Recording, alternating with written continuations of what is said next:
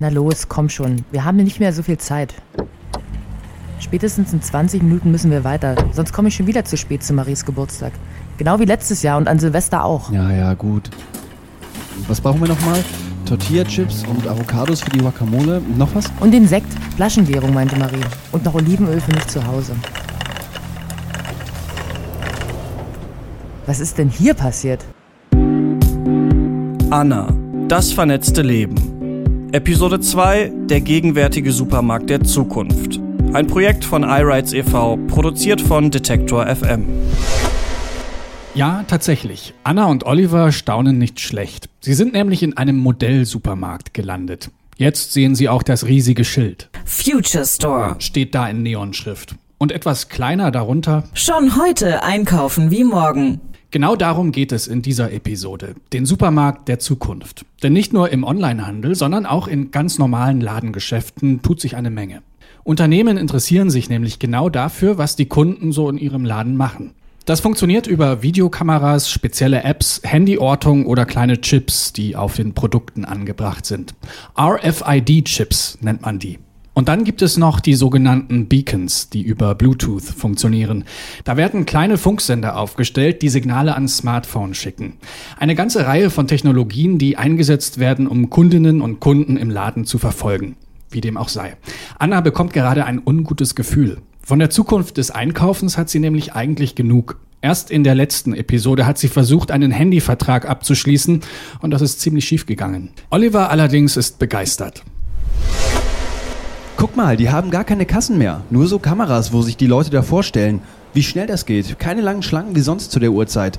Da wird auch gar nichts mehr gescannt oder so. Die Leute schieben ihre Einkaufswagen einfach durch diesen äh, Kassenbereich. Hallo, kann ich Ihnen irgendwie helfen?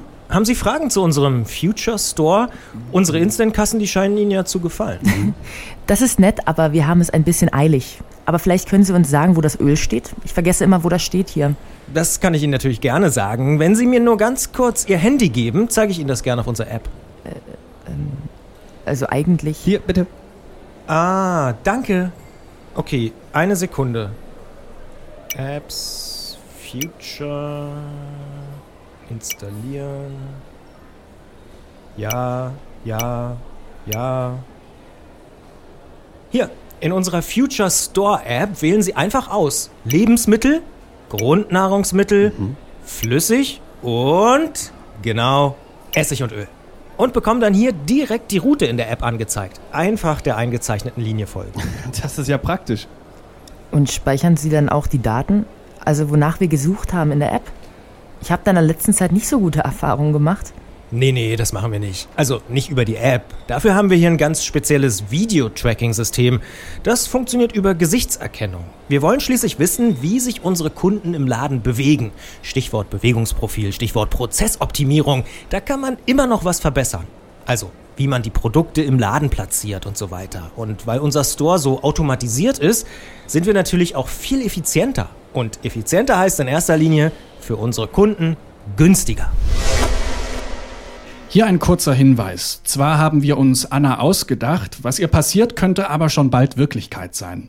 Ulrich Spahn vom Handelsforschungsinstitut EHI schätzt laut Medienberichten, dass 20 Prozent aller Supermärkte mit Tracking experimentieren. Beim Tracking, zu Deutsch Nachverfolgen, geht es darum, möglichst viel über das Einkaufsverhalten der Kundinnen und Kunden herauszufinden. Also, wo laufen sie lang im Laden? Welche Produkte nehmen sie in die Hand? Und landen die dann auch im Einkaufswagen? Mit diesen Informationen können dann individuelle Kundenprofile angelegt werden oder andere statistische Auswertungen vorgenommen werden. Fast so wie beim Online-Shopping, wo es solche Kundenprofile auch gibt. Und die sind manchmal ganz schön umfassend. Das wird auch Oliver in unserer fiktionalen Geschichte bald merken und sich ziemlich wundern. Jetzt aber erst einmal zurück zum Supermarktverkäufer. Und über das Videotracking können wir auch ganz gezielt unser Angebot verbessern. Wenn wir zum Beispiel sehen, ah, dieses Shampoo nehmen Leute ganz oft aus dem Regal, legen es aber nicht in den Einkaufswagen, sondern stellen es zurück ins Regal, dann wissen wir, hier stimmt was nicht mit dem Produkt. Wir haben da so spezielle Sensoren in den Regalen, die das feststellen. Oder die Verpackung ist besonders gut. Kommt immer auf den Einzelfall an. Naja, wenn Sie das Thema interessiert, kann man alles auf unserer Internetseite bei den AGBs nachlesen. Ganz transparent alles. Dass sich Anna und Oliver wirklich die AGBs durchlesen, eher unwahrscheinlich. Dazu haben die zwei wohl keine Zeit und keine Lust. Auch jetzt sind sie knapp dran, aber immerhin haben sie durch die App des Supermarktes alles schnell gefunden. Bis sie bezahlen konnten, mussten sie auch nicht lange warten. Im Future Store sind nämlich alle Produkte mit Funkchips ausgestattet oder werden mit Kameras und Sensoren erfasst. Im Kassenbereich wird dann in einer Sekunde alles zusammengerechnet, ohne lästiges Ein- und Ausräumen aus dem Einkaufswagen. Oliver hat sich über die Supermarkt-App für das Bezahlen via Iris-Scan angemeldet. Die beiden sind schon fast aus dem Laden, als sie von einer Supermarkt-Mitarbeiterin angesprochen werden. Hallo, haben Sie kurz mal Zeit? Also eigentlich. Also, ähm, klar, worum geht's? Äh, nur ganz kurz, dauert wirklich nicht lang. Es geht um eine Kundenbefragung. Hm, ja, ja. Na schön, sind Sie heute zum ersten Mal im Future Store? Ja. Und wie würden Sie Ihr Einkaufserlebnis auf der Notenskala von 1 bis 6 bewerten? Also, äh, zwei plus vielleicht? Toll, das freut mich. Nächste Frage, auf welches unserer Produkte könnten Sie denn am schwersten verzichten? Also, was ist da Ihr absolutes Lieblingsprodukt? Äh, ich bin. Hm, also. Keine Ahnung, ehrlich gesagt. Okay, kein Problem. Dann nur noch ein paar Fragen zu Ihnen selbst. Verraten Sie mir Ihre Postleitzahl? Klar, äh, 10119. Super, danke. Und wie sieht's aus mit Hobbys? Ähm, ich habe eine Garage, da baue ich Möbel und äh, ansonsten spiele ich auch ab und zu mal Volleyball. Und Ihr monatliches Einkommen, wie sieht's da aus? 2000 bis 2500 Euro brutto, kommt das hin?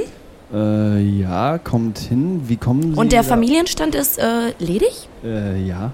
Okay, ist notiert. Dann habe ich noch eine letzte Frage, die vielleicht ein bisschen heikel ist. Ich würde gern wissen, ob Sie eher an Männern oder Frauen interessiert sind. Oder an beidem vielleicht? Was ist denn das für eine Frage jetzt? Also, was, Sie brauchen sich da gar keine Sorgen machen. Datenschutz wird bei uns ganz groß geschrieben. Ihre Privatsphäre ist uns sehr wichtig. Das bleibt alles bei uns und ist auch doppelt und dreifach gesichert auf unseren Servern. Da kommt keiner dran von außen. Wozu wollen Sie das denn wissen? Ich erkläre Ihnen das gerne. Unser Videotracking-System legt nahe, dass Sie vielleicht eher an Männern interessiert sind. Und daraus ergibt sich natürlich auch ein ganz spezifisches Kaufverhalten. Da wollen wir uns einfach nur Ihnen als Kunden anpassen. Da, also, dann hat Ihr System leider Unrecht. Aber was heißt das überhaupt? Legt nahe. Wie kommen Sie denn bitte darauf? Das wird hier so automatisch ausgespielt. Sekunde, ich gehe mal in Ihr Kundenlog-File. Ach ja, schauen Sie.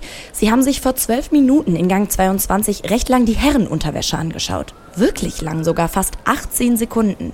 Also nicht die Unterwäsche selbst, sondern eher das Werbeplakat. Gekauft haben Sie aber nichts. Und wie Sie hier sehen, ist da ein, so würde ich das jetzt einfach mal sagen, schon recht attraktiver Mann zu sehen, der eben nicht ganz so viel anhat. Wird ja auch keinen Sinn machen, sonst sieht man die Unterwäsche ja nicht.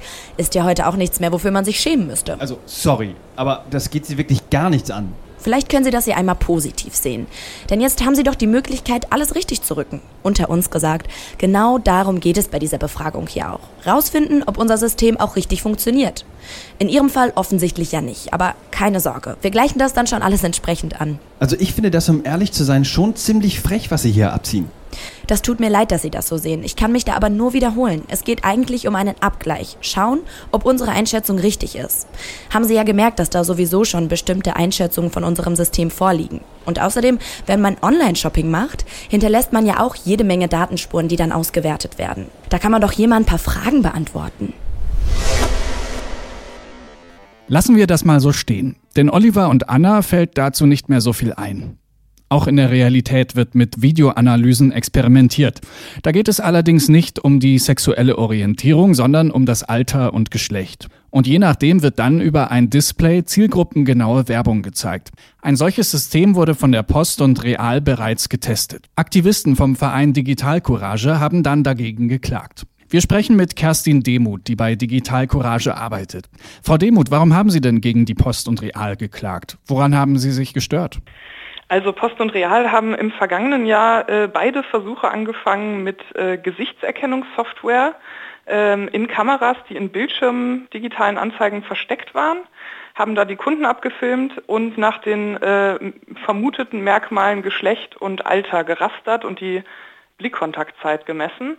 Das war überhaupt nicht transparent kommuniziert und äh, diente dem Ziel, äh, zielgerichteter Werbung zu machen. Ähm, das ist einerseits von der Überwachung her, äh, von der Dimension unglaublich übergriffig, dass da sowas Privates wie mein Gesicht einfach abgefilmt wird, ohne mein Wissen und ohne dass ich widersprechen kann.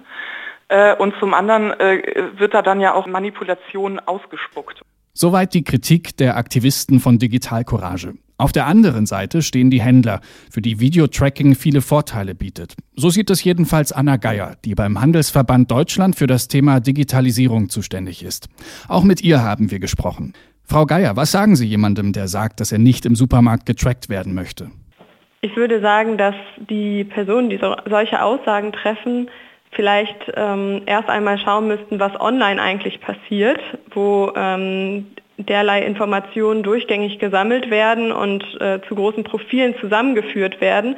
Und hier geht es um eine Einzelbetrachtung ähm, einer Werbetafel, die ähm, versucht, die Werbung zielgerecht auszusteuern, aber die Daten nicht zusammenführt, nicht mit Personenprofilen äh, abgleicht, sondern wirklich anhand von ganz einzelner Kennzahlen wie Geschlecht und Alter die eine Werbetafel effizient äh, bespielt. Und ähm, da die Personen nicht, die Daten nicht personenbezogen sind, sondern wirklich allgemein geht es wirklich geht es nur um die Optimierung der äh, Darstellung der Werbung und nicht um eine langfristige Profilbildung. Aus Sicht der Datenschutzaktivistin Kerstin Demuth von Digital Courage zählt das Argument nicht. Unglaublich übergriffig und eine Verletzung des Grundrechts auf Privatsphäre seien die Tracking-Systeme. Für sie gibt es aber noch ein weiteres Argument, das gegen das Videotracking spricht. Im Übrigen macht sich damit ja auch der Einzelhandel ein ganz äh, entscheidendes Alleinstellungsmerkmal kaputt. Also da versucht man den, dem Onlinehandel hinterherzuhecheln, der schon Kundenprofile anlegt und uns trackt und bemerkt dabei nicht, dass gerade Leute, die sich für ihre Privatsphäre und ihre Grundrechte interessieren, vielleicht super gerne mit Bargeld im Laden einkaufen, gerade weil sie da nicht mit nervig blinkender Werbung, äh, die vermeintlich auf sie zugeschnitten ist, äh, irgendwie die ganze Zeit konfrontiert werden. Neben der personalisierten Werbung gibt es noch einen weiteren Vorwurf. Die Systeme könnten in Zukunft dazu eingesetzt werden, Produkte für unterschiedliche Menschen zu unterschiedlichen Preisen zu verkaufen. Preisdiskriminierung nennt Kerstin Demuth von Digital Courage das. Anna Geier spricht dagegen von Preisdifferenzierung. Bis die Differenzierung von Preisen auf, durch Videoüberwachung im Store möglich ist, müssten erstmal so viele technologische Grundlagen gelegt werden. Also Beispiel wie ein äh, Preisetikett ähm, damit abgeglichen werden soll. Momentan sind wir noch bei der Einführung von Etiketten, die überhaupt den Preis selbstständig ändern können. Dann kommen dazu rechtliche Grundlagen wie ähm, man muss, wenn man das Produkt entnimmt, äh, Bescheid wissen, welchen Preis man denn an der Kasse zahlen wird. Also der Preis kann sich dann auch nicht einfach anpassen anhand des Alters oder ähnliches. Also da sind ganz große Hürden auf jeden Fall noch. Videotracking ist also ein heikles Thema für Verbraucherinnen und Verbraucher. Das sieht auch der Handelsverband so. Stellt sich natürlich die Frage, warum gehen Händler dieses Risiko überhaupt ein? Dazu noch einmal Anna Geier. Also beim In-Store-Tracking im äh, Geschäft geht es eigentlich um die Verbesserung des Einkaufserlebnisses. Also während ähm, im Onlinehandel ja mit Analysetools getrackt werden kann, äh, wie viele Besuche habe ich, wie viele Klicks habe ich, welche Kaufraten habe ich, ist es im stationären Handel traditionell eher das Bauchgefühl gewesen, auf das man sich verlassen hat.